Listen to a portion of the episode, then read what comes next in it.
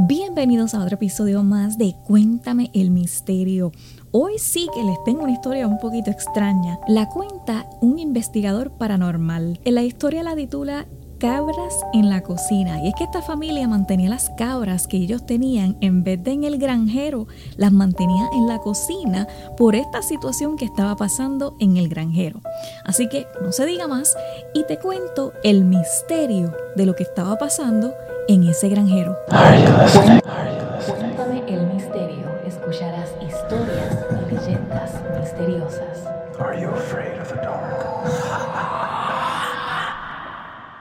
Recibí una llamada de una pareja que recientemente había comprado una casa nueva y estaban ocurriendo eventos extraños en su granjero. La historia de fondo de esta propiedad es que la casa original fue construida en la década del 1840 el granjero se añadió unos años más tarde, pero no quedó constancia. La casa original se quemó en 1976 y se construyó una nueva sobre los antiguos cimientos en el 1981. Al llegar, yo noté que la propiedad estaba impecablemente mantenida, o sea, bien limpia, y aunque era muy rural y estaba alejada de la carretera, se agregó y pavimentó un camino de entrada hasta la casa. Esto era inusual para la zona y me indicó un nivel como de sofisticación para los propietarios. En otras palabras, lo más probable es que no fueran de una zona rural, pero quisieron vivir en ella. Bueno, me recibió en la puerta y me invitó a pasar una pareja joven que supongo tendría unos veintitantos años. La casa estaba tan bien cuidada y limpia por dentro como por fuera. Charlamos unos instantes e insistieron en que viera el granjero. Noté que no había absolutamente ningún sentimiento ni atmósfera en la casa. Luego lo seguí hasta la cocina y la puerta trasera. Había una cerca para niños que bloqueaba la entrada a la cocina e impedía que cuatro cabras en miniatura salieran de la cocina. Esto fue un shock, ya que había juzgado a estas personas por lo que había presenciado hasta el momento. Cuando pregunté por las cabras de la casa me dijeron que no tenían otra opción porque lo que había en ese granjero intentó matarlas.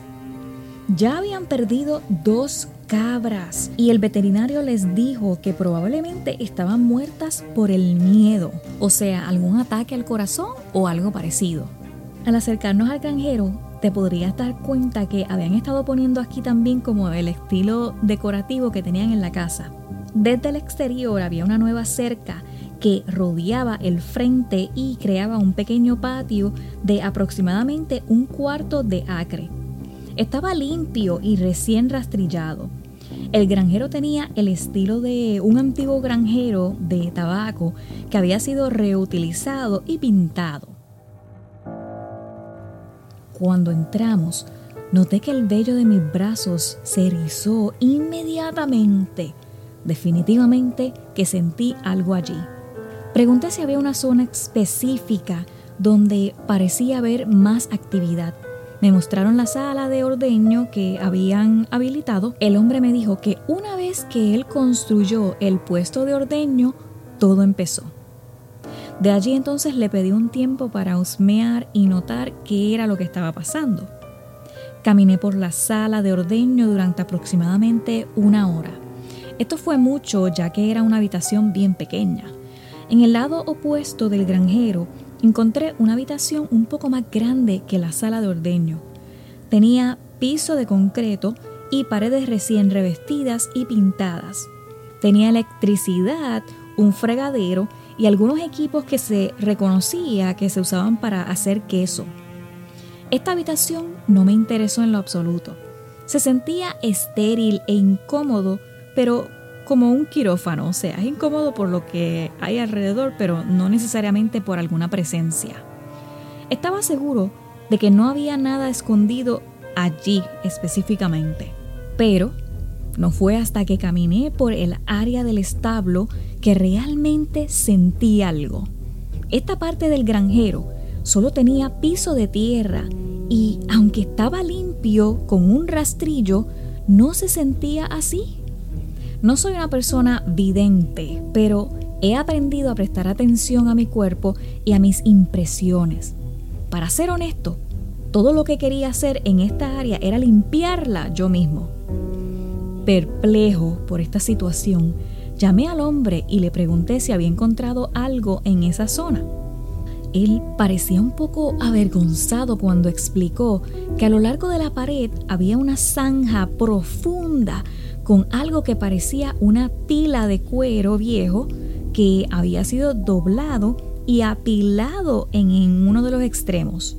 Me pidió que no se lo dijera a su esposa, pero lo que él hizo fue simplemente cubrirlo eh, en lugar de sacarlo de allí porque sentía que estaba demasiado sucio para tocarlo. Le pedí una pala y le aseguré que no se lo diría a su esposa ni lo taparía cuando terminara. Él estuvo de acuerdo y me proporcionó una pala antes de salir, literalmente corriendo de vuelta a la casa. Cinco minutos después ya yo había localizado el cuero, como había afirmado el hombre todo estaba seco y parecía como si no fuera nada que alguien quisiera tocar. Mientras luchaba por desenvolverlo, me asaltó la sensación de que podría como enfermarme. Sentí náuseas mientras lo manejaba. Finalmente, cuando lo desdoblé, encontré un libro tipo notas, muy antiguo. La escritura todavía era perfectamente legible era un diario escrito por un soldado de la guerra civil. Mientras lo escaneaba aproximadamente a la mitad, encontré la última página escrita. Tenía sangre y decía, cuando me encuentres y leas esto, por favor, dile a mamá y a papá que lo siento. Intenté regresar a casa, pero me atraparon. Me dispararon y sé que moriré rápido. Por favor, lleva mi cuerpo a casa y entiérrame junto al arroyo. Vivo en Savannah. Atentamente, Jonas. Bueno, ya saben, allí rellené el agujero y llevé el diario y el cuero al frente de la casa. Le pedí a la pareja que se sentara en la parte de frente para poder hablar.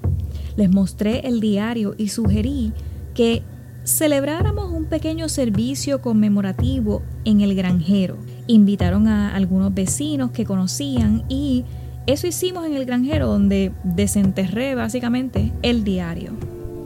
Pedí llevarme el diario y la pareja aceptó. De allí llevé el diario a la Sociedad Histórica de Savannah y les pregunté si lo podían exhibir como recuerdo de un hijo perdido. Y ellos estuvieron de acuerdo y ahí se los di.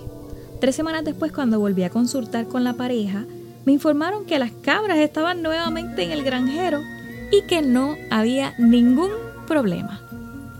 Bueno, mis amores, este sí que tuvo un final feliz. Me encantan estas historias. ¿Quién diría que este diario tendría esta presencia y que dejó este mensaje como petición? Pero él, al ser investigador paranormal, ya sabía lo que tenía que hacer para que esta persona pudiera descansar en paz. Y bueno, mis amores, hasta aquí el episodio de hoy. Ya saben que estos episodios los escuchas aquí todos los jueves por el podcast o por YouTube. Y ahora sí, te envío un abrazo gigantesco y te espero por aquí el próximo jueves. Tchau.